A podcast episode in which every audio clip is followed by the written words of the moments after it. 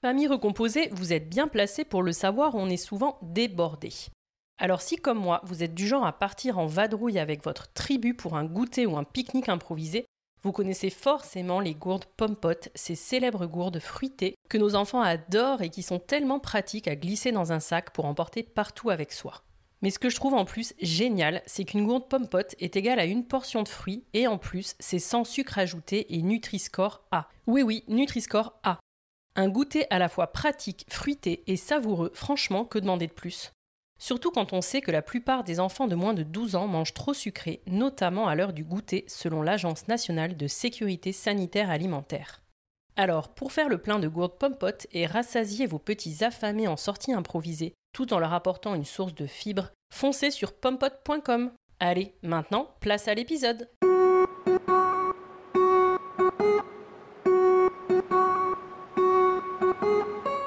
Bonjour, je suis Élise et vous êtes sur The Cool Step Family, le podcast qui donne enfin la parole aux familles recomposées.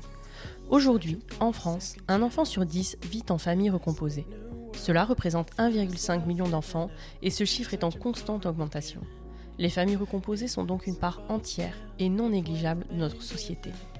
Pourtant, elles en sont globalement ignorées car bien trop peu ou mal représentées. Nous avons tous en tête les stéréotypes sur la famille recomposée, de Cendrillon, harcelé par sa terrible belle-mère et ses méchantes demi-sœurs, à Blanche-Neige, dont la belle-mère est une sorcière, si jalouse de sa belle-fille qu'elle souhaite la tuer. Les beaux-pères, eux, sont bien souvent absents. En réalité, et je m'en suis particulièrement rendu compte au moment de mon propre divorce, il n'existe pas, ou peu, de représentation positive de la belle parentalité. Sur The Cool Step Family, vous entendrez des belles-mères, des beaux-pères, mais aussi des beaux enfants. Ils vous raconteront leur quotidien de famille recomposée, sans filtre et pour de vrai. Ils vous confieront leur histoire, vous transmettront leur expérience, vous raconteront leurs anecdotes et vous diront tout sur les défis, mais aussi sur la richesse que peut offrir la vie en famille recomposée. Parce qu'heureusement, dans la vraie vie, il est évidemment possible de s'épanouir dans sa nouvelle tribu et de réussir le challenge de la famille recomposée. Et en vérité, ça peut même être super cool. Alors, bienvenue dans l'univers exceptionnel des familles recomposées, bienvenue sur The Cool Step Family. Vous l'entendez en début d'épisode, je travaille en ce moment avec Even, l'application pensée pour les parents célibataires. C'est dans le cadre de ce partenariat que j'ai rencontré Marina, qui est ambassadrice de l'appli. On a discuté et quand elle m'a raconté son histoire, c'était une évidence que je devais l'interviewer sur le podcast. Marina devient maman solo alors qu'elle a tout juste 24 ans et que sa fille a un an. Elle découvre alors les difficultés liées à la monoparentalité. Parcours du combattant pour concilier vie professionnelle et horaire d'école, gestion des devoirs, des repas, des factures, poids de la charge mentale, le tout solo. Elle se sent isolée, rêve de soutien, d'aide, d'écoute. Mais elle ne trouve rien pour l'aider dans son quotidien de parents célibataires. Qu'à cela ne tienne, elle va le créer. C'est comme ça que naît Nous Family, plateforme géniale qui centralise toutes les réponses aux besoins des parents solo. Depuis, Marina a rencontré Mathieu et ils vivent en famille recomposée avec leurs trois enfants, Timothée, Théodore et Gabriel. Mais alors comment vit-on le fait de se retrouver maman solo à 24 ans? Comment concilie-t-on vie de maman solo à plein temps et rencontre sentimentale? Comment gère-t-on une vie de maman solo entrepreneur? Et comment, après avoir été maman célibataire pendant 8 ans, fait-on de la place à l'amour, au vrai, quand il pointe le bout de son nez? Comment sait-on que cette fois-ci c'est la bonne, que ça vaut le coup de se lancer dans la folle aventure de la famille recomposée? Et comment passe-t-on d'une vie à deux à une vie de famille recomposée nombreuse à cinq? Marina nous raconte tout ça et bien plus encore, sans filtre, dans l'épisode. Et elle nous donne en plus de chouettes conseils pour que ça roule en famille recomposée. J'espère que vous prendrez autant de plaisir à écouter cet épisode qu'on en a pris à le faire. Merci infiniment Marina pour ta confiance. Bonne écoute Salut Marina, merci beaucoup d'être à mon micro aujourd'hui. Pour commencer, est-ce que tu peux me dire ce que tu fais dans la vie et de qui est composée ta famille, s'il te plaît? Euh, je suis fondatrice euh, d'une start-up qui s'appelle euh, Nous Family. Nous, c'est N2O et Family comme famille en anglais. Et en fait, c'est une start-up bah, qui accompagne les parents solos, mais aussi les familles recomposées. parce que je suis passée par là. Et concrètement, c'est un site sur lequel on peut prendre des rendez-vous à distance avec des professionnels comme euh, des avocats en droit de la famille, assistantes sociales, thérapeutes familiaux, psy, coach, pour répondre aux enjeux qu'on peut rencontrer quand on est, euh, quand on est parent solo ou quand on recompose une, une famille. Et même quand on est en train de se séparer, parce que du coup, il y a des conseils juridiques, j'ai vu, quand tu es dans la phase, tu te sens justement un peu tout seul, tu sais pas par quoi commencer. Euh, c'est vrai que je trouve que c'est super. Exactement. Et, euh, et, voilà, comme je disais, ce, ben, cette start-up, elle est née euh, de, de, mon vécu de, de, maman solo parce que j'aurais adoré pouvoir trouver des réponses quand je me suis séparée. Et aujourd'hui, bah, je fais partie d'une famille recomposée euh, alors, je dois le dire quand même, après huit années hein, euh, solo avec ma fille, donc il faut toujours garder espoir. Euh, et, donc là, on a emménagé au mois de septembre avec mon compagnon, donc Mathieu, Théodore et Timothée. Théodore a, a, 12 ans et Timothée, il a 15 ans. Ok. Et ma fille Gabrielle, qui a 10 ans. Ok, trop cool. Et est-ce que tu es d'accord justement de nous raconter un peu brièvement, même euh, sans rentrer trop dans les détails, mais c'est quand même par là que ça commence, donc l'histoire, tu vois, avec le papa de ta fille, en tout cas, euh, euh, je sais pas, par exemple, quel âge t'avais quand elle arrive, et puis qu'est-ce qui vous amène à vous séparer? J'ai été maman assez jeune, puisque j'ai été maman à, 23 ans. mais bon, les choses de la vie ont fait qu'on s'est séparés avec le papa de Gabriel une année plus tard. Euh, donc, euh, je me suis retrouvée euh, maman séparée à, à 24 ans avec un enfant de 1 an qui est voilà un, peu un peu jeune, un peu atypique. et donc j'ai rencontré la, la monoparentalité assez jeune. Euh, je, m'en amuse un peu aujourd'hui, mais c'était euh, soit je finissais en dépression, euh, soit je crée une start-up un peu comme, comme Exutor. Bon, bah, j'ai choisi l'option 2. Ouais, bah, sacré courage quand même, parce que comment tu as géré ça? Tu l'as créé au bout de combien de temps, nous, quand tu t'es retrouvé solo? Bah, Je l'ai créé deux, ans, deux ans après. Ouais, et tu faisais quoi avant d'avoir euh, créé Nous? J'étais euh, directrice artistique, donc dans le graphisme. D'ailleurs, c'était toujours, euh, toujours une casquette que, que j'ai aujourd'hui et que je mets aussi à contribution pour, pour la start-up. Ouais, carrément. Ok. Et hum, au moment où vous vous séparez, comment, comment tu t'organises toi concrètement? Parce que ça, c'est quand même un sujet aussi pour les parents solo. Est-ce que c'est toi qui déménages? Bah, c'est vrai que ça a été, ça a été très compliqué. Je vais pas, je vais pas te le cacher. Ouais, mais bien sûr, hein, c'est un sujet, hein, c'est pour ça qu'on en parle. Voilà. Mm. Ça a été compliqué, mais j'ai la chance, euh, j'ai toujours eu la chance d'avoir une mère euh, présente. Ça, c'est un, réel soutien hein, quand on a la chance d'avoir sa famille à côté, mm. qui pouvait un peu m'aider. Euh, parce que une réalité aussi, c'est que quand on se retrouve avec une seule source de revenus, ben, on n'a pas toujours les moyens d'avoir le, relais de garde, de prendre euh, la nounou, euh, la babysitter. Bien sûr. Puis en plus, moi, je me suis retrouvée euh, maman solo hyper jeune, donc j'étais au tout mm. début de ma carrière. Donc ma mère m'a vachement, m'a vachement aidée, et même encore aujourd'hui, même si aujourd'hui j'ai le soutien de mon compagnon. C'est vrai que d'un point de vue organisation, ça a été une, une grosse euh, source euh, de pas, pas, de stress, mais voilà, de, parfois euh, c'est un peu compliqué. Ouais. C'est toi qui as déménagé avec elle ou comment ça se passe? Ben en fait, quand on se sépare, je reste dans l'appartement. Ok. Mais bon, il faut tout refaire. Il faut racheter tous les meubles. Plus le, père de ma fille a le bon goût de partir avec tous les meubles. Je me retrouve sans frigo, sans lit, sans, sans rien. Hmm. donc voilà, il faut repartir de zéro. Euh, donc je garde l'appart, mais euh, faut le remeubler quoi. Mais faut le remeubler. Ouais, ok. Et t'en as quel souvenir de cette période de maman solo qui a duré en plus 8 ans comme tu nous le disais? Est-ce que pour toi c'est plutôt euh, des bons souvenirs quand même ou c'était un peu l'angoisse? C'est un mélange de tout parce que créer une relation avec son enfant, c'est créer des, des, moments de complicité qui sont vraiment aussi propres aux parents euh, qui ont vécu la monoparentalité avec un enfant. Surtout un enfant, euh, un enfant unique en plus. Donc, euh, ça a créé un lien vraiment fusionnel. Bon, dans tout ce que ça a de bien et de moins bien, hein, parce que quand on est fusionnel, parfois. ouais, ça peut être trop. Ouais, mais non, c'est. Bah, on a vécu huit ans hein, seul avec ma fille, donc ça, ouais, ça a créé une relation, une relation particulière. Et comment tu trouvais que la société était avec les mamans solo? Est-ce que toi, tu aurais aimé qu'il y ait un peu plus euh, d'aide, que ce soit euh, financièrement, que ce soit logistiquement euh? Ce qui a été compliqué pour moi, ça a été l'isolement. Parce que t'imagines, tu te retrouves mmh. à 24 ans avec un enfant de 1 an et tes amis quand à cet âge-là, n'ont pas du tout le même mode de, vie que toi. Oui, tu devais être la seule à avoir un enfant déjà, non? Ouais, exactement. Et en fait, il y a un truc qui se fait euh, de, manière un peu euh, officieuse, c'est pas volontaire, mais euh, tu es isolé. Et puis quand tu es une... Je veux pas faire de généralité, mais je, je l'ai vérifié avec pas mal de mamans solo aussi de, de ma communauté.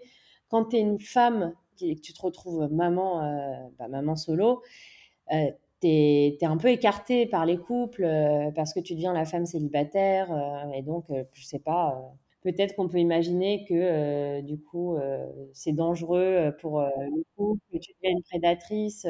C'est vrai que ça, ça a été hyper compliqué pour moi, l'isolement. L'isolement, puis aussi quand tu fais tout avec ton enfant, l'appréhension de, te dire bon ben encore une activité, qu'est-ce que je vais faire ce week-end Je vais encore être seule avec Gabriel, et ce besoin en fait de rencontrer d'autres parents.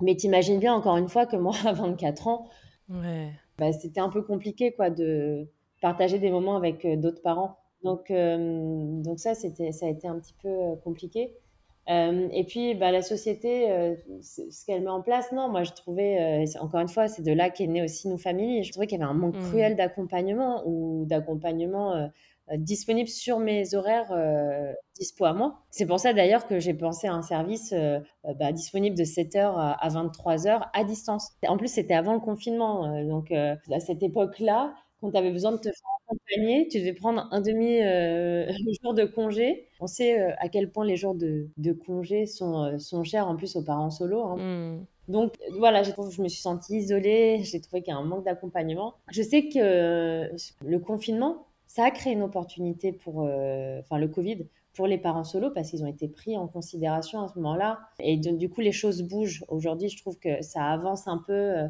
il y a une députée, euh, là, dernièrement, Fanta Barreté, alors j'espère que j'écorche pas son, son, nom, qui a proposé en projet de loi une carte parents solo. Oui, tout à fait. Tu aurais la carte famille nombreuse et maintenant la carte parents solo. Donc, il y a une prise en considération de cette typologie de famille. Ça évolue un peu, c'est vrai, ouais. Voilà. Et du coup, raconte comment tu te dis que tu peux créer Nous Family en étant en plus solo, parce qu'il y a quand même un côté euh, entrepreneur, en étant en plus maman solo, euh, chapeau quoi. Ouais, quand j'y repense, c'est vrai que c'était un peu fou, mmh. parce qu'en plus, quand tu te, quand tu te lances en général, c'est à 200%. Donc, ce que j'ai fait, ce que beaucoup d'entrepreneurs font, c'est que j'ai fait une rupture conventionnelle et je me suis mise en créateur euh, d'entreprise. Et donc, forcément, mes, mes revenus ont drastiquement euh, diminué. Et, euh, mais j'avais toujours mes, tout à payer toute seule, un enfant à charge. Donc, c'est vrai que c'était un vrai pari en fait, je me suis toujours sentie portée par, euh, par cette mission d'aider les autres. Par la cause. Par, ouais, c'est ça. Et me dire, bon, bah, ça a été un peu douloureux pour moi, euh, cette période de vie. Si je peux aider euh, d'autres personnes qui rencontrent la même situation, bah, ce sera génial. Ouais, et tu nous as pas dit, le mode de garde, il était comment avec Gabriel? Bah, J'étais en garde majoritaire. D'accord. Elle allait chez son père un week-end sur deux, c'est ça? C'est ça, c'est ça. Ok, ouais. Donc vraiment du, du plein temps, quoi. Ouais. Mais aussi, vu que je me sentais isolée et que bah, j'avais un, un, enfant à plein temps, et que du coup, euh, et qu'en plus, euh, j'aurais pas eu les moyens, encore une fois, je me retrouve à 24 ans, début de carrière, donc j'aurais pas eu les moyens de me prendre une nounou euh, souvent. Donc je me suis un peu réfugiée dans le, dans le travail. Et du coup, le soir, bon, bah, une fois que ma fille était couchée, hop, continuer ma journée nous famille. Et puis ça aussi, ça a été un peu un, un exutoire de me dire, bon, bah, je travaille. Ouais, et j'imagine aussi que ça a dû t'aider parce que tu commençais à rencontrer, du coup, via nous, euh, d'autres euh, mamans solo qui étaient dans le même cas, etc. Non, c'était pas un peu comme une thérapie. Enfin, tu vois, c'était à la fois, toi, tu créais ta boîte, mais euh, ça devait vachement t'apporter en même temps, non? Ouais, c'est, ça m'apportait vachement de, d'aider, euh, d'aider d'autres parents. Ça, c'est clair que c'est hyper, euh, hyper porteur. Hmm. Et est-ce qu'à ce moment-là, quand même, tu commences à penser ou tu as le temps parfois de penser un peu à l'après? Et est-ce que tu peux t'imaginer euh, dans un schéma de famille recomposé ou c'est quelque chose auquel tu ne penses pas du tout? La réalité se trouve un peu euh, entre les deux parce que hum, enfin, mes parents se sont séparés, ont divorcé quand j'avais 6 ans. Ok. Et les deux n'ont jamais refait leur vie. Et moi, j'étais, euh, enfin, je suis toujours d'ailleurs, enfant unique. Donc, j'ai toujours idéalisé euh, la famille, mmh. le noyau familial, vivre des repas à plusieurs et pas juste seul avec, avec son enfant. Enfin, vraiment avoir cette notion de famille. Mmh. En fait, moi, j'ai un peu reproduit le schéma, du coup, sans le vouloir. Et donc, j'avais, je gardais en tête euh, l'idéalisation un peu de la famille. Et ouais, j'ai toujours rêvé, enfin, depuis que je suis séparée, j'ai, même avant, hein, mais bon, euh, malheureusement, je me suis séparée, mais de, reconstruire quelque chose parce que c'est tellement, euh, c'est tellement chouette, voilà, d'avoir une petite tribu, de cuisiner pour plusieurs personnes. Bon, même si c'est mon compagnon qui cuisine beaucoup et très bien. Mais ouais, j'avais cette envie euh, hyper forte de reconstruire quelque chose. Mais à côté de ça, c'est pour ça que je dis que la vérité euh, se trouve entre les deux. quand tu t'es plantée une fois, que tu t'es reconstruite seule, bah, tu prends du temps avant de, te, réinstaller avec quelqu'un. Ouais, tu vas nous raconter ça, mais du coup, ça veut dire que toi, la famille recomposée, tu en avais plutôt une image positive. Tu idéalisais même un peu, tu dis le truc, et tu t'imaginais la tribu, trop chouette, c'était plutôt positif pour toi. Ah oui, ouais, ça a toujours été hyper positif. Euh. Et puis le, rôle de, belle-maman euh, me faisait pas peur, au contraire. Euh, je me suis toujours dit que je ferais pas de différence entre ma fille et mes beaux-enfants si j'en avais. Ouais. Parce que tu vois, dans la société, on a quand même plutôt une image un peu euh, négative, quoi, des belles-mères, euh, tout ce qui en est euh, décrit via les contes, etc. Toi, c'était plutôt l'inverse. Ah bah c'est sûr, oui, on a tout de suite en tête, en tête la marâtre. Et ouais.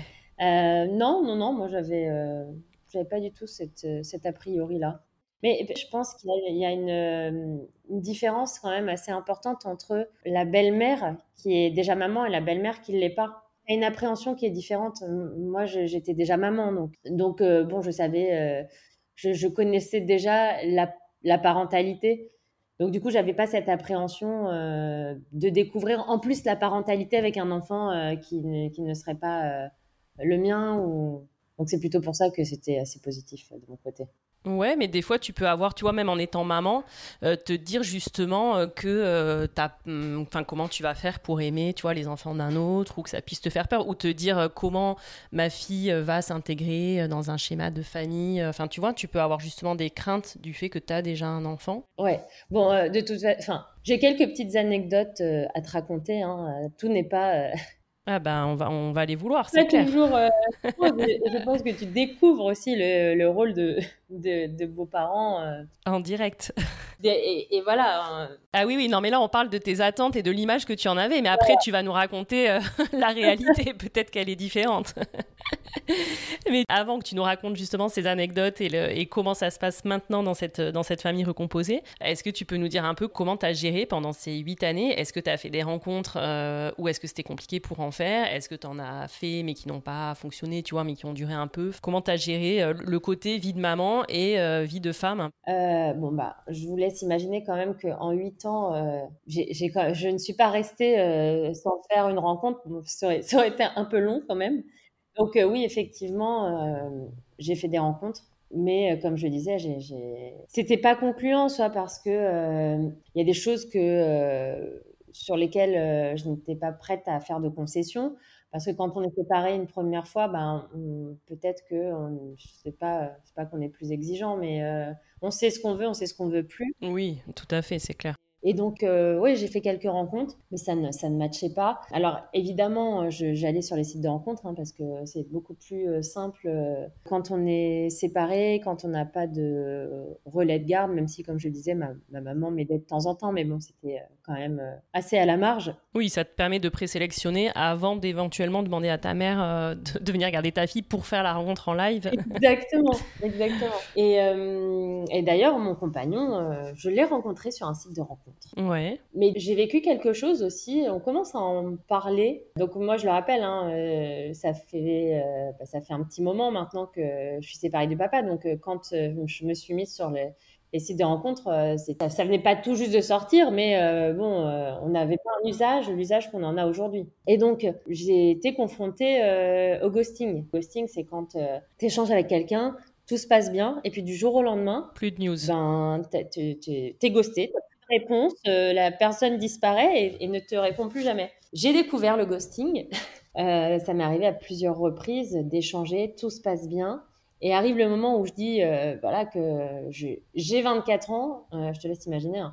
Hmm. Je dis que j'ai 24 ans, un enfant de 1 an. Bon bah si je m'adresse à quelqu'un qui a qui est dans ces environs-là, ça fait fuir tout de suite et donc on ne me répond plus. et donc voilà, j'ai été confrontée confrontée à ça. Et pour toi, c'était vraiment lié au fait que tu es un enfant. C'était au moment où tu disais ça que tu n'avais plus de nouvelles, quoi. C'était au moment où je disais ça que j'avais plus de, j'avais plus de nouvelles. Ça a été difficile. C'était une petite claque quand même. Ouais, tu m'étonnes. Et du coup, tu faisais pas le choix de dire directement que tu avais un enfant? Ah bah si, après, euh, après je, faisais le choix. Bon, alors évidemment, c'était pas la première phrase que, je disais, mais, euh, mais si, je le disais très rapidement. C'est vrai que ça, ça, a été, euh, ça a été très compliqué parce qu'à cette époque-là, euh, les apps comme Even n'existaient pas. En fait, pour, expliquer un peu, euh, Even, ce qui est génial, c'est que c'est une app qui est pensée pour les parents solo. Et donc, du coup, tu as plein d'éléments qui sont mis en avant pour permettre aux parents d'être eux-mêmes, de ne pas avoir honte de dire qu'ils sont parents solo. Tu vois, notamment quand tu crées ta fiche profil, tu peux indiquer ton mode de garde, tu peux indiquer euh, vraiment, il y a des petites phrases euh, euh, que tu remplis pour indiquer un peu ce que tu recherches. Ouais, tu dis direct combien tu as d'enfants.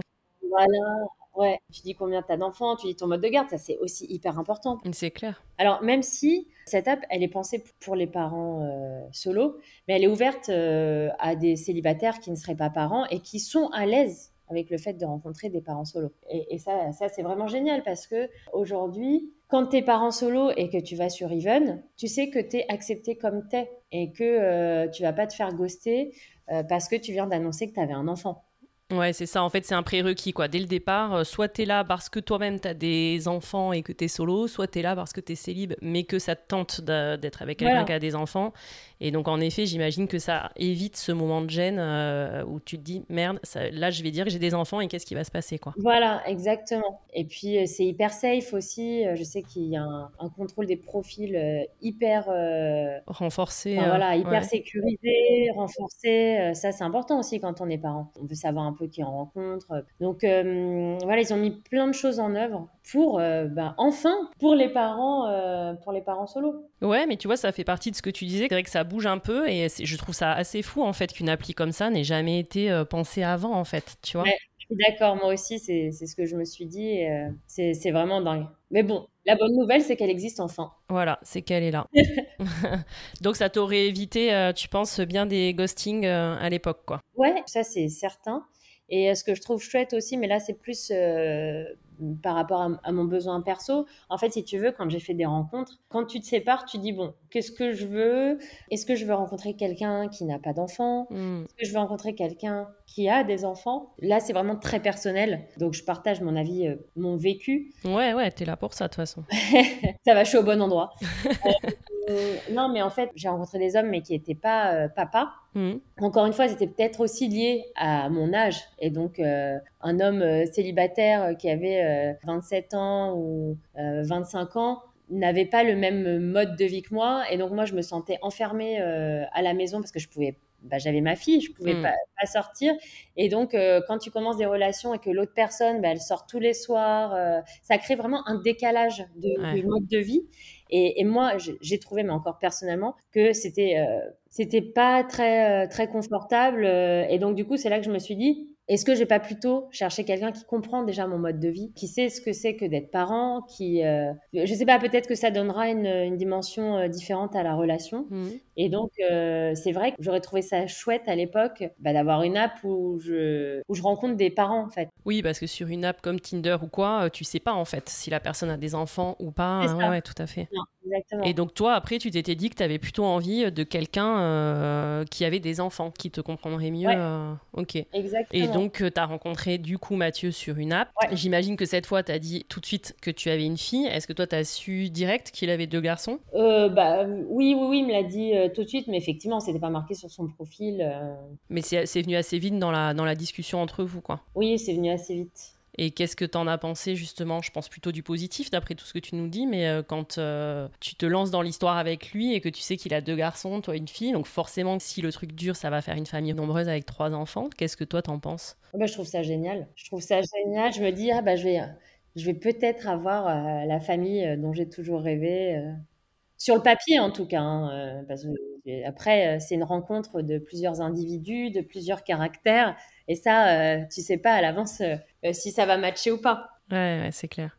Et au bout de combien de temps tu décides de dire à ta fille que tu as quelqu'un? Comment le truc évolue entre vous, tu vois? Et comment tu te dis, bah là, j'ai l'impression que c'est sérieux et je vais lui en parler? Je lui ai dit au bout de six mois, je crois. On a fait l'annonce tous les deux, chacun de notre côté, euh, au bout de six mois. Enfin, les rencontres. Je ai peut-être dit avant, hein, je ai peut-être dit à Gabriel un peu avant, mais la rencontre officielle, on l'a faite euh, au bout de six mois. Ouais, et raconte comment ça s'est passé. Mathieu a rencontré Gabriel et toi, tu as rencontré Timothée et Théodore de ton côté ou vous avez fait une rencontre tous les cinq ensemble? Non, on a fait euh, déjà chacun euh, de notre côté. Donc, j'ai rencontré Gabriel, moi j'ai rencontré euh, les garçons. Et il raconte bah, ça s'est hyper bien passé. Gabriel donc est un peu plus jeune que les garçons. Je crois que Mathieu était venu à la maison, on a fait quelque chose de très simple, un dîner. Et Gabriel, je pense que le fait d'avoir quelqu'un de nouveau qui rentre dans sa vie, ça lui, ça lui faisait du bien parce que euh, même si on s'adore, euh, on vivait euh, tous les deux dans un rapport un peu fusionnel et à tout faire toujours ensemble. Et donc, quand il y a un peu de nouveauté, je pense que quand on est enfant, on est, on est content d'avoir une nouvelle personne qui rentre un peu dans, le foyer. Et sinon, les garçons, je les ai rencontrés. On a fait un escape game pour que je rencontre les garçons. ça, c'était assez marrant parce qu'en fait, les garçons, au début, me fuyaient. Donc, c'est-à-dire que je suis rentrée dans l'escape game. Et, ils étaient assez timides. Euh, enfin, c'était vraiment de la timidité. Ils avaient quel âge à ce moment-là? Bah, C'était il y a deux ans, donc 12 et 10. Et donc, euh, voilà, ils étaient assez, assez intimidés. Donc, c'est vrai. c'est vrai que la première rencontre était euh, particulière. Et donc, je conseille L'escape game, c'est pas mal pour détendre tout le monde, euh, parce qu'il y a une cohésion hein, qui se crée euh, forcément quand tu fais ce genre de jeu, donc c'était une, une, idée pas mal. Oui, et puis t'es pas obligé de trop discuter, afin de te dire qu'est-ce qu'on va avoir à dire, t'es dans l'activité, quoi. Ouais, ouais, j'avoue, c'est pas mal. Et est-ce que toi, t'étais la première personne que Mathieu leur présentait? Oui, ouais. Ouais, il était séparé depuis longtemps, lui, ou? Depuis un an. Ouais, d'accord. il sortait d'une voilà, relation de 18 ans avec la, la mère de ses enfants. Donc, euh, bah, c'est vrai que pour les enfants, c'est jamais évident, hein, une séparation, donc il y a l'appréhension euh, de, faire entrer une, nouvelle personne. C'était un peu différent pour les garçons parce que eux, ils ont vécu dans une cellule familiale jusqu'à la séparation de, leur, euh, de leurs parents.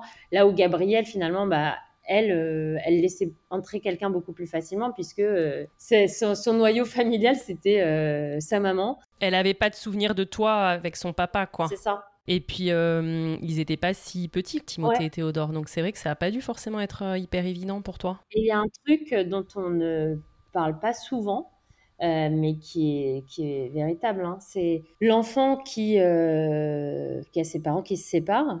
Parfois, il a une appréhension à laisser entrer quelqu'un d'autre dans sa vie. Et surtout, d'être... d'être déloyal d'être voilà d'être mmh. cool avec cette personne parce qu'il dit oh là là euh, si, si j'aime ma belle-mère ou mon beau-père ça veut dire que je, je, je manque de loyauté envers, euh, mmh. envers mon parent Ouais, ouais, tout à fait. Et ce souci de loyauté, ça c'est vraiment présent euh, chez tous les enfants. Et euh, est-ce que tu pourrais expliquer, toi, comment tu as su que cette fois, parce que tu dis que tu avais fait d'autres rencontres, comment tu as su qu'avec Mathieu, là, il y avait un truc qui allait euh, durer, tu vois? Enfin, déjà, est-ce que tu l'as senti assez vite ou est-ce que c'est le temps qui a fait qu'au fur et à mesure, bah, le, ça a duré ou est-ce que tu as senti assez vite que c'était différent, là? Non, j'ai senti tout de suite que c'était différent parce que, enfin, il, représentait vraiment ce que, tout ce que je recherchais chez un homme. Et le match s'est fait tout de suite. Euh, on, a, on, partage plein de choses, même encore aujourd'hui. Alors évidemment, tu as des intuitions que tu vérifies après avec le temps, et, je les vérifie euh, encore aujourd'hui. on s'entend hyper bien, euh, on est hyper amoureux, tout se passe bien.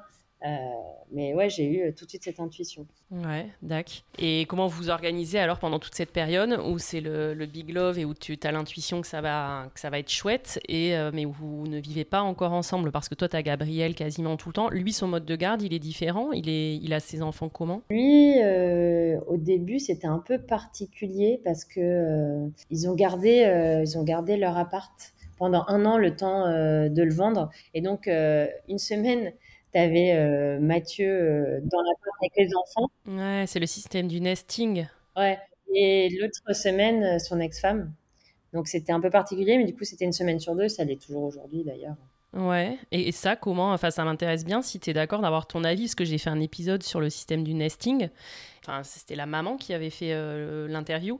Et elle disait justement que peut-être le jour où tu rencontres quelqu'un, après, c'est plus compliqué. Et toi, de ton point de vue à toi, comment tu le vivais, ça, le fait qu'il retourne, en fait, tu vois, dans l'appart familial euh, une semaine sur deux? C'est vrai que ouais, c'était un euh, c'était un peu particulier.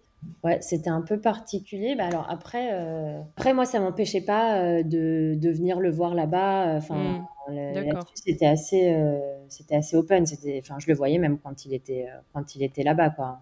Ouais, d'accord. Ok. Par contre, pour les enfants, je pense que ça, ça, ça a été peut-être un peu plus, enfin.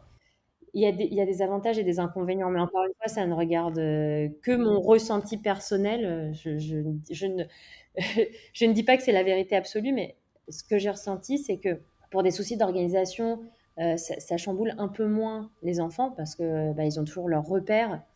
Mais l'inconvénient, c'est que c'est difficile pour un enfant de passer à, de faire le deuil de la séparation de ses parents quand tu vis dans euh, l'appart dans lequel tu as eu euh, as les souvenirs de ta famille heureuse. Euh. Donc, honnêtement, moi, j'aurais tendance à pas opter pour cette solution parce que les enfants ont une capacité d'adaptation qui est, qui est énorme. Et donc, je pense que c'est bénéfique pour eux de bah, de, de plus vivre dans le lieu où euh, les parents ont vécu euh, heureux avant la séparation et de tout de suite euh, voilà, changer de lieu. Ouais, je vois ce que tu veux dire. Ouais. Ouais, et créer autre chose, d'autres souvenirs, que ce soit avec ton parent solo, mais tu crées des souvenirs cool aussi dans, dans, un autre endroit, ou que ce soit après dans une recomposition. Ouais, ouais, je vois. Ce que je veux dire, c'est que moi, ça a été la même chose. J'ai gardé l'appartement dans lequel j'ai vécu avec le mmh. père de Gabriel, mais ce que je voulais dire, c'est plutôt d'alterner. Un coup, les, un coup, les enfants voient la mère, euh, un coup, euh, le père dans le même lieu. Enfin, c'est d'un point de vue euh, ouais, deuil, c'est un peu compliqué, quoi.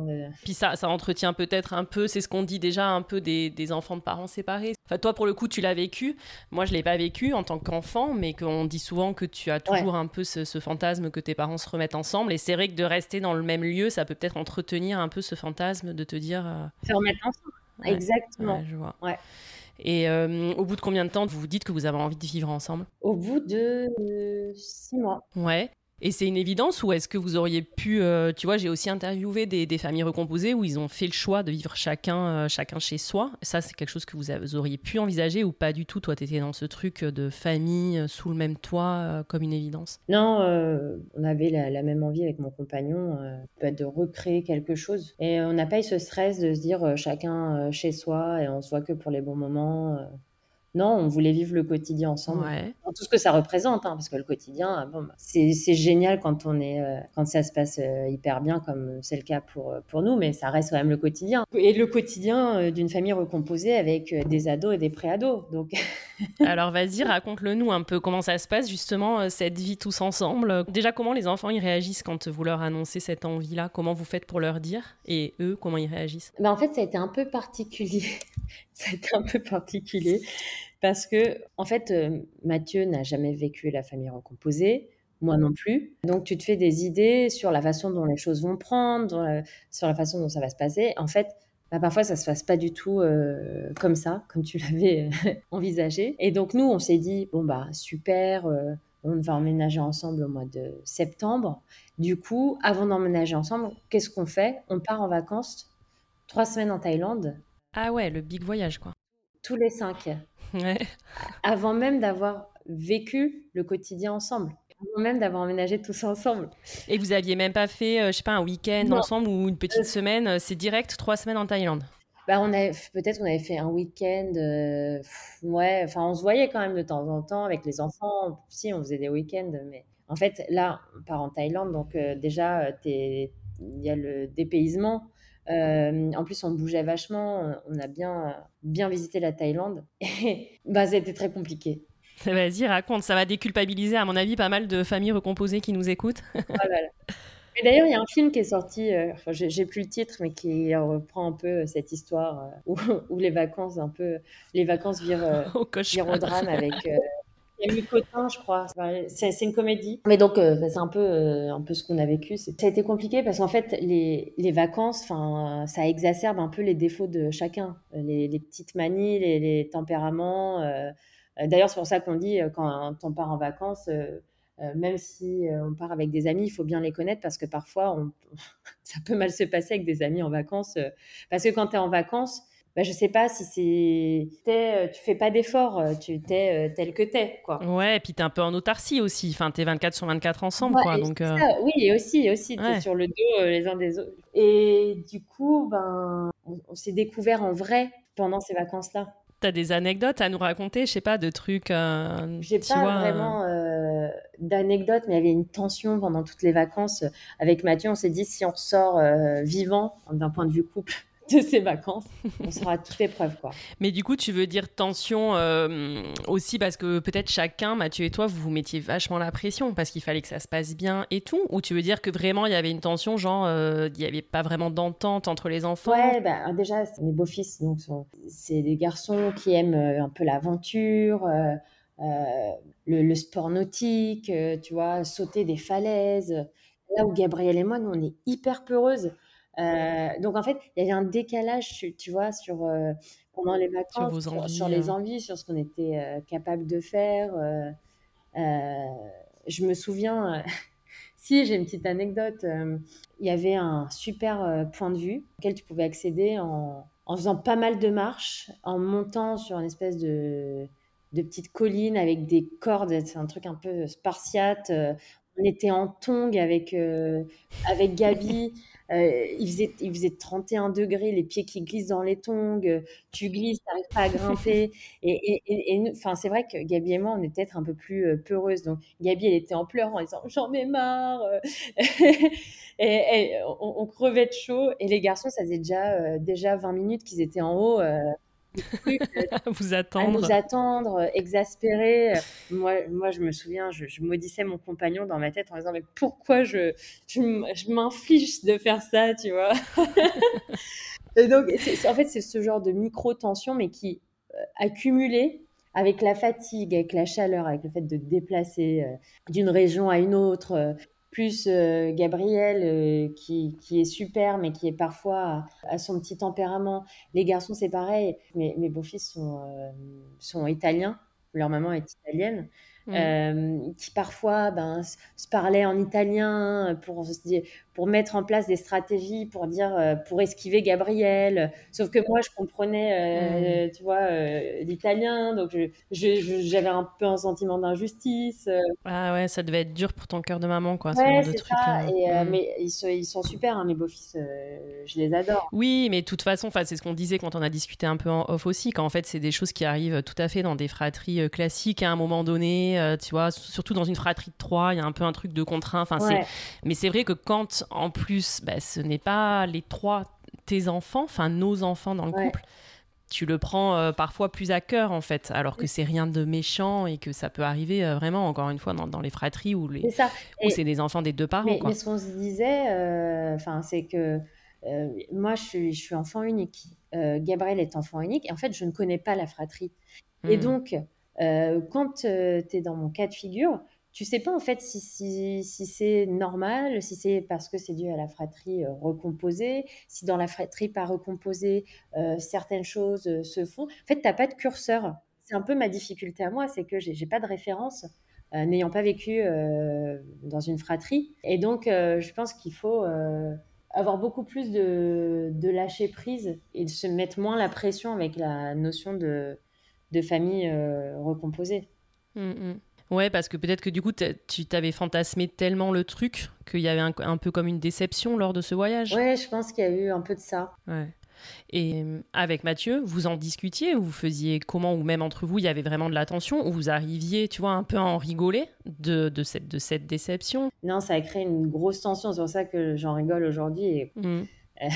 il y avait une ambiance horrible, horrible. Et euh, à tel point qu'à un moment, euh, on s'est dit, bon, on fait chacun notre, notre, vie un peu de notre côté en journée. Euh. En fait, l'apprentissage qu'on en a fait, c'est que il faut aussi prendre en considération les besoins, le rythme de chacun. En fait, au début, on a voulu tout faire ensemble, au même moment, avec le même rythme. Euh, c'est pas la solution. Et là, pour, les, pour ces vacances-là qui arrivent, bah, tu vois, on s'est dit, bon, ok, euh, c'est important que chacun nourrisse ses besoins. Tout à fait. Et donc, on va trouver un lieu où les garçons peuvent aller se défouler la journée, parce que clairement, Gabi et moi, on, on va pas changer, on va pas se mettre à adorer sauter des falaises, on va prendre euh, un lieu où on pourra un peu trouver tout ça, euh, où euh, les garçons vont se défouler la journée, nous on fait peut-être un truc plus tranquille, on va se balader, et puis tout le monde se retrouve sur des temps de vie communs, le soir, le matin. Ouais, et t'es encore plus content de te retrouver, chacun a des trucs à raconter de ce qu'il a fait de son côté, et c'est vrai que ça, mais t'as raison, on peut avoir tendance, je crois, quand on se met en famille recomposée, à pas trop se l'autoriser au départ pour vraiment faire famille, Alors qu'en plus, encore une fois, tu vois, c'est un truc qui arrive euh, dans les familles même classiques. Tu as des enfants, euh, tu as trois enfants, ils n'ont pas tous les mêmes goûts. Et c'est vrai que je pense des fois, en famille recomposée, on se met cette pression-là, on s'autorise pas ça, alors qu'en fait, il n'y a rien d'inquiétant du tout dans ce que tu me dis. Et c'est même hyper logique de pas tous avoir forcément les mêmes envies, quoi. Ouais. Et puis aussi, tu as cette volonté de bien faire, d'être accepté. Mm. Et donc, du coup, parfois, tu n'écoutes pas tes besoins à toi aussi. Ouais, c'est clair. Et tu disais justement que, en plus, euh, les garçons étaient quand même assez grands, avaient vécu une vie de famille pendant assez longtemps. Est-ce que tu peux nous en dire un peu plus sur, euh, au-delà du coup de ces vacances, comment toi, petit à petit, euh, à la suite de ces vacances, comment ça s'est passé, comment ça se passe aujourd'hui, comment tu as réussi à te faire une vraie place auprès d'eux? C'est un apprentissage constant. Hein. Je, ne dirais pas qu'aujourd'hui tout se passe à la perfection. On apprend encore à se connaître, mais je suis hyper heureuse parce que notre relation, en tout cas, elle a, elle a vachement évolué on échange ensemble. Euh, j'ai mon beau-fils qui euh, me confie à moi. Euh. La dernière fois, il y a eu, un petit événement que j'ai trouvé hyper mignon. C'est que, alors c'est notamment avec le plus grand, avec Timothée, mais il s'est levé à, 7h30 alors qu'il est en vacances et que c'est un ado. Donc, mmh. gros effort quand même. pour aller voir le, un petit spectacle de Gabriel. Mmh chou. Et ça, ça m'a vachement touchée. C'est hyper sympa, ouais. Ouais, c'est dans ces, dans ces petits détails-là du quotidien que je me dis bah, que notre euh, relation, elle évolue et que, et que c'est chouette. Et quand je repense aux vacances, qu'on partait de loin. bah c'est, oui, c'est super. Ça donne un beau message d'espoir que ça peut être pas fou au départ et puis euh, petit à petit. Mais je pense, en fait, c'est quelque chose qui revient aussi très souvent, c'est que la famille recomposée, ça prend du temps. Et en fait, une famille classique, elle se fait petit à petit parce que euh, d'abord, tu es un couple sans enfant, puis après, la grossesse, tu vois, tu as le temps de te préparer, puis tu as un enfant. Et puis, un deuxième. Alors qu'en fait, nous, les familles recomposées, bah, direct, t'es un couple et vous, euh, moi je suis dans le même cas que toi, avec trois enfants. Tout est en accéléré en fait, alors qu'il faut du temps pour que chacun trouve sa place. C'est ça. Et euh, est-ce que toi, tu peux avoir des peurs, tu vois, par rapport à ton premier échec, encore aujourd'hui, de dire euh, que ça peut foirer avec Mathieu ou c'est quelque chose que tu arrives complètement à mettre de côté? Non, je dirais que je réussis à le mettre de côté parce que les choses se passent vraiment bien. On a plein de projets. Donc, alors oui, t'as jamais une certitude à 200% que tu finiras euh, ta vie avec, euh, avec ton compagnon. J'adorerais pouvoir me le dire et, et, je signe tout de suite si c'est le cas. Mais euh, on ne sait pas de quoi l'avenir euh, est fait. Et en tout cas, aujourd'hui, euh, tout se passe hyper bien et j'ai bon espoir pour que ce soit une, histoire magnifique qui dure très très longtemps. Et quand il y a des difficultés, justement, par exemple, lors de ce voyage, après, vous avez débriefé ou... On a fait, ah bah c'est sûr qu'on a fait un post-mortem hein, après ces vacances-là. Ouais. d'ailleurs, ce qui nous a fait nous dire, bah, c'est ce dont je te parlais, hein, que pour éviter les frustrations, les tensions, il, faut, il faut prendre en compte aussi un peu le rythme de chacun. En fait, nous, on a voulu bien faire, tu vois, on était plein de euh, bonne volonté, on s'est dit ça va être super. Euh. on avait un peu idéalisé euh, la première rencontre. Et en fait, on se connaissait pas tous ensemble parce qu'on vivait pas ensemble. Là, maintenant, on vit mmh. ensemble, on connaît un peu les, petits caractères, les petites manies de chacun. Et puis, tu apprends aussi à faire, à composer avec les caractères de chacun.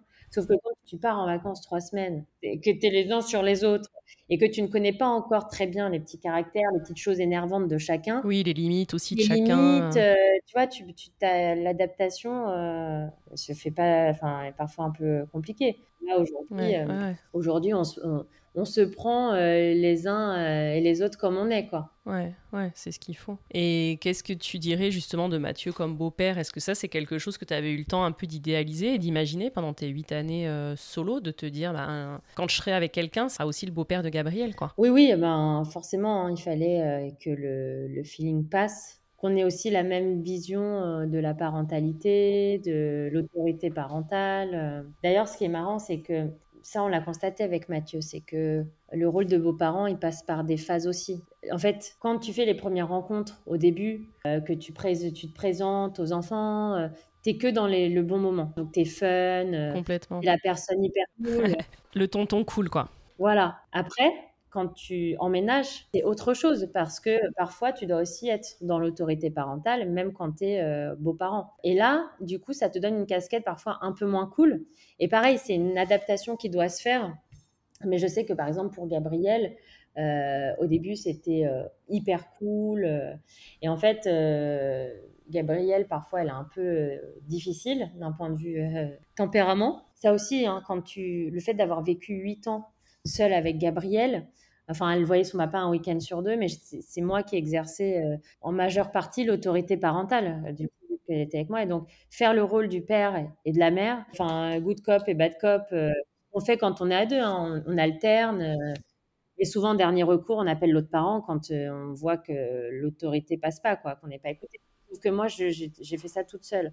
donc c'est vrai que aujourd'hui, Gabriel, bon bah, mon autorité, même si voilà, j'essaie d'être hyper à cheval, tout ça, ben, ça prend pas toujours. Donc ça m'est déjà arrivé quand Gabriel partait trop loin d'appeler Mathieu, vu qu'on vit ensemble et de dire là aide-moi. Et donc, euh, Mathieu a déjà, euh, déjà un peu crié sur Gabriel quand elle allait euh, beaucoup trop loin et qu'il fallait lui dire qu'elle avait déconné, quoi. Du coup, il est passé d'un rôle d'ami, tonton cool, comme tu pourrais dire, à un rôle d'autorité. Et du coup, ben, dans la relation, ça fait faire un peu une marche arrière. Ça, a un peu, pas un peu coupé le lien, mais ça a créé un peu de distance. Et là, en fait, ben, après, qu'est-ce qui fait que ça rééquilibre cette relation? C'est quand tu la nourris avec des, moments de complicité. Euh, donc c'est ce qui s'est passé. Donc du coup là, ils sont en train de retrouver la relation d'avant. Du coup, ça, enfin, je pense que je suis pas la seule à vivre ça hein, quand on est recomposé, mais euh, tu passes par plusieurs stades, quoi. Ouais, ouais, c'est clair. Et tu as raison, c'est hyper intéressant que tu le dises comme ça, avec un peu des sensations de pas en avant et de pas en arrière. Enfin, je pense que dans la réalité, c'est pas ça. C'est la, la, relation qui avance, comme tu dis, mais c'est vrai que ça me parle ce que tu dis. Et par contre, ce que je trouve intéressant aussi, c'est que tu as l'air de dire que toi, euh, justement, tu peux appeler Mathieu en renfort. Donc ça veut dire que ça t'a posé aucun souci, j'ai l'impression, de lui laisser de la place. Parce que justement, tu avais joué les deux rôles, comme tu le dis très bien, pendant huit ans. Et tu vois, est-ce que je, me demandais, voilà, si ça n'a pas été difficile pour toi de, de, justement, à un moment, quand tu l'as tellement fait pendant huit ans, c'est compliqué de laisser une place à l'autre. Tu as l'impression que tu peux gérer et que tu vas gérer. J'ai l'impression que pour toi, ça n'a pas du tout été le cas. Ouais, non, je lui ai tout de suite donné sa place euh, et lui m'a tout de suite euh, laissé la mienne aussi. Donc euh, ça, là-dessus, on était hyper raccord. Et sur le fait que vous ayez Gabriel tout le temps, en fait, et Timothée et Théodore que une semaine sur deux, est-ce que ça, ça peut être compliqué à gérer ou pas du tout? Je pense que ça a été plus pour moi, dans le sens où j'avais l'impression d'imposer mon enfant hmm. à Mathieu, et du coup, un rythme qui à la base n'était pas le mm. sien. Mais après, tu trouves toujours des solutions et ça ne nous empêche pas d'avoir une vie sociale, euh, de sortir. Euh. Et tu as pu sentir que pour lui, ça pouvait être un problème, par exemple, d'avoir. Parce qu'en effet, il avait une semaine sur deux sans enfant. Avec toi, il a plus sain. Est-ce que tu as pu sentir que c'était un problème ou c'est juste toi qui t'es mis cette, euh, cette petite pression-là? Non, non, c'est moi qui me mettais cette pression. Ouais, ok. Et hum, toi, tu dirais qu'avec les enfants, justement dans ton rôle de belle-mère, parce que tu disais que tu n'avais pas du tout peur de ce rôle-là avant d'être vraiment pleinement dedans, est-ce que tu arrives aussi, euh, aussi facilement que Mathieu, à avoir un peu aussi ce rôle d'autorité, ou pour l'instant, tu es plus que... Euh, tu vois, c'est vrai que souvent, les beaux-parents, tu as l'impression euh, qu'ils sont plus justement dans le loisir et le côté un peu cool, et qu'en effet, ça met du temps à avoir un vrai équilibre entre, entre les deux facettes. Est-ce que tu trouves que c'est aussi facile pour une belle-mère que pour un beau-père de trouver cet équilibre-là? Ouais, moi, j'ai pas... j'ai pas ressenti de, difficultés euh, particulières euh, sur ce sujet. Ouais, d'accord. Donc vous êtes dans une ré-répartition, euh, pas que le parent garde un peu l'autorité et le beau-parent est plutôt là pour le loisir. Enfin, vous, il y a vraiment un mélange où vous êtes tous les deux sur les trois enfants dans une répartition d'éducation. Ouais, ouais, ouais. en fait, au début, si au début, j'osais pas trop parce qu'en fait, ça s'était mal passé pendant les vacances. Et j'avais peur de d'incarner euh, mon rôle euh, bah, de enfin de pas être sympa ou ouais d'être d'être juste d'être juste et euh, et de faire comme je ferais avec Gabriel quoi. Et là maintenant je me dis qu'en fait en fait c'est pas parce que tu vas tu vas dire ce que tu penses aux enfants ou, ou être dans cette autorité parentale qu'ils vont moins t'aimer tu vas pouvoir avoir la sensation que c'est le cas, comme j'expliquais euh, avec ce qui s'est passé avec Gabriel, parce que tu as l'impression de faire un, retour en arrière un peu euh, si tu perds le côté euh, confident. Mais si tu nourris ça de moments sympas, de partage, en fait, ça ne fait que grandir la relation parce que l'enfant que tu as en face de toi se sent considéré comme, comme un enfant, enfin, comme, comme ton propre enfant, tu vois. Mmh, ouais, tout à fait. Il n'y a pas de, de, différence. Et du coup, ça t'aide ça à prendre pleinement ta place. Mm. Ouais, tout à fait. Et il peut y avoir des sujets de, friction, tu vois, liés euh, justement plutôt à cette autorité, à l'éducation, ou par exemple, toi, tu peux avoir senti des fois que pour Mathieu, t'allais toi trop loin avec ses enfants, ou tu vois, j'ai l'impression qu'il n'y a pas du tout de sujet où, où, chacun peut prendre mal quelque chose parce que c'est ses enfants, alors que ça, c'est un truc qu'on peut assez souvent retrouver dans la famille recomposée. Si, ça peut arriver à une ou deux reprises, mais c'était plus dû à une incompréhension, pas à des curseurs différents en termes d'autorité, ou euh... mais ça arrive, ça arrive très rarement. Et si ça arrive, vous en rediscutez, vous, ensuite, ensemble? Ouais, ouais, ouais. On, recalibre à chaque fois, on, on, se fait toujours des, petits, des sortes de petits post-mortem après une situation... Euh, Critique. Euh, qui peut être un peu euh, compliquée, critique, pour essayer de comprendre. L'idée, c'est que ça ne se reproduise plus après Ouais, complètement. Et juste dis-nous aussi pour ta fille, euh, qui est quand même passée d'une vie en effet euh, de, fille unique avec toi pendant assez longtemps à une fratrie, euh, tu vois, de trois, ça a pas dû être rien, quoi. Est-ce que tu as pu en discuter ça avec elle? C'est quelque chose qu'elle vit plutôt vachement bien, d'avoir pas des frères, tu vois, mais voilà, d'être dans une fratrie où ça a été compliqué pour elle? Non, elle a été hyper contente, hyper contente. Alors oui, c'est pareil, parfois quand les garçons n'étaient pas très cool avec elle, ben, du coup c'était dur pour elle. Mais elle a noué une relation vraiment chouette avec, euh, avec notamment le plus grand et donc euh, donc c'est hyper cool. Ils ont quoi comme relation aujourd'hui? Ouais, ils discutent ensemble. Elle le considère un peu comme son modèle. Euh. Ils partagent des choses. Ils se confient des choses aussi. C'est vraiment sympa. Alors lui, il est fan de rap, donc elle aussi, elle se met à écouter du rap, du rap américain ou anglais. Ouais. Et c'est du coup ça, je trouve ça hyper mignon parce qu'elle est un peu dans l'imitation. Et lui, il est, il est content de lui faire découvrir aussi son univers, donc c'est chouette. Ouais, c'est ça, mais c'est vraiment la richesse de la famille recomposée. Enfin, c'est ça qui est génial. Chacun arrive avec ses goûts, avec ses apports. Euh, ça fait un, chouette mélange. Et donc, tu dirais qu'aujourd'hui, tu l'as, ta famille, euh, la famille dont tu rêvais, que tu fantasmais un peu, euh, justement, même quand tu étais petite. Là, tu dirais que tu y es, que tu es heureuse et que tu as ce dont tu avais toujours rêvé? Ouais, carrément. Je suis hyper heureuse. Après, je sais que ma famille recomposée, quand tu me poseras la question dans plusieurs années, bah, elle aura encore évolué comme toutes les familles. Et donc, c'est ça qui est, qui est chouette, quoi. Ouais, c'est clair. Et est-ce que vous auriez eu envie d'avoir des enfants ensemble, par exemple, ou c'est pas du tout un sujet euh? Alors, honnêtement, aujourd'hui, c'est pas un sujet parce qu'on a trois enfants qui sont grands et qu'on se voit pas se remettre euh, dans les couches. Hmm. Euh, alors, on a d'autres projets hein, de couple, mais c'est vrai que ça, c'est pas. Moi, j'ai pas l'horloge biologique qui me, qui me travaille. Je pense que ce sera pas le cas parce que voilà, j'ai déjà Gabriel et deux beaux-fils. Euh, et euh, pour le moment, c'est pas, pas du tout un projet. Ouais, et de se marier peut-être ou pas, non? Quand tu dis des projets de couple, c'est quoi? Ouais, c'est plus ça. Ah, trop cool. Toi, tu. Oui, non, tu n'avais pas été marié avec le père de Gabriel et lui, il avait été marié, c'est ça hein? Ouais. Ouais, et donc vous avez envie de vous marier tous les deux hein? Ouais, ça fait partie des projets. Ah, trop cool. Ok, et euh, Marina, dernière question, est-ce que tu aurais des conseils, même si euh, tu en as donné euh, plusieurs, tu vois, au fil de notre discussion, mais est-ce que tu aurais des conseils à partager pour que, pour que ça roule bah, du mieux possible quand on vit dans ce schéma de famille recomposée, pour que chacun trouve sa place, aussi notamment bah, quand justement pendant longtemps tu as été un peu en fusion avec ton enfant et que pour que tout le monde trouve sa place, les enfants, les parents, et que ça roule? Je pense qu'un outil qui peut vachement servir, c'est les quatre accords Toltec. Hmm. Euh, je crois qu'il y, y, a quatre euh, concepts et, et, on peut vraiment les utiliser quand on, quand on est beaux-parents. Que votre parole soit impeccable. Ne jamais cracher sur l'autre parent. Mmh. Très important. Donc moi, tu vois, euh, je, je vais jamais parler en mal de la mère des, des garçons. Ça, c'est un truc hyper important. Mmh.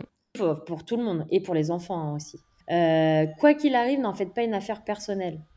Ça, c'est hyper important. Quand on, en famille euh, recomposée, euh, on prend tout pour soi. On se dit, mais attends, moi, j'essaie de faire de mon mieux. Euh. Et alors qu'en fait, l'enfant, il a peut-être des soucis de loyauté, il a peut-être des incompréhensions parce que, bah voilà, il a fonctionné différemment jusqu'à présent. Donc, ne pas en faire une affaire personnelle. Mmh. Ne pas faire de suppositions. ouais, bah, s'il agit comme ça, c'est parce que je suis pas acceptée, c'est parce qu'il m'aime pas. Mmh. Non, et faites toujours de votre mieux. Mm. Et voilà, je pense que cette, cet outil fonctionne pas mal. Ouais, j'avoue, hein, carrément, c'est clair.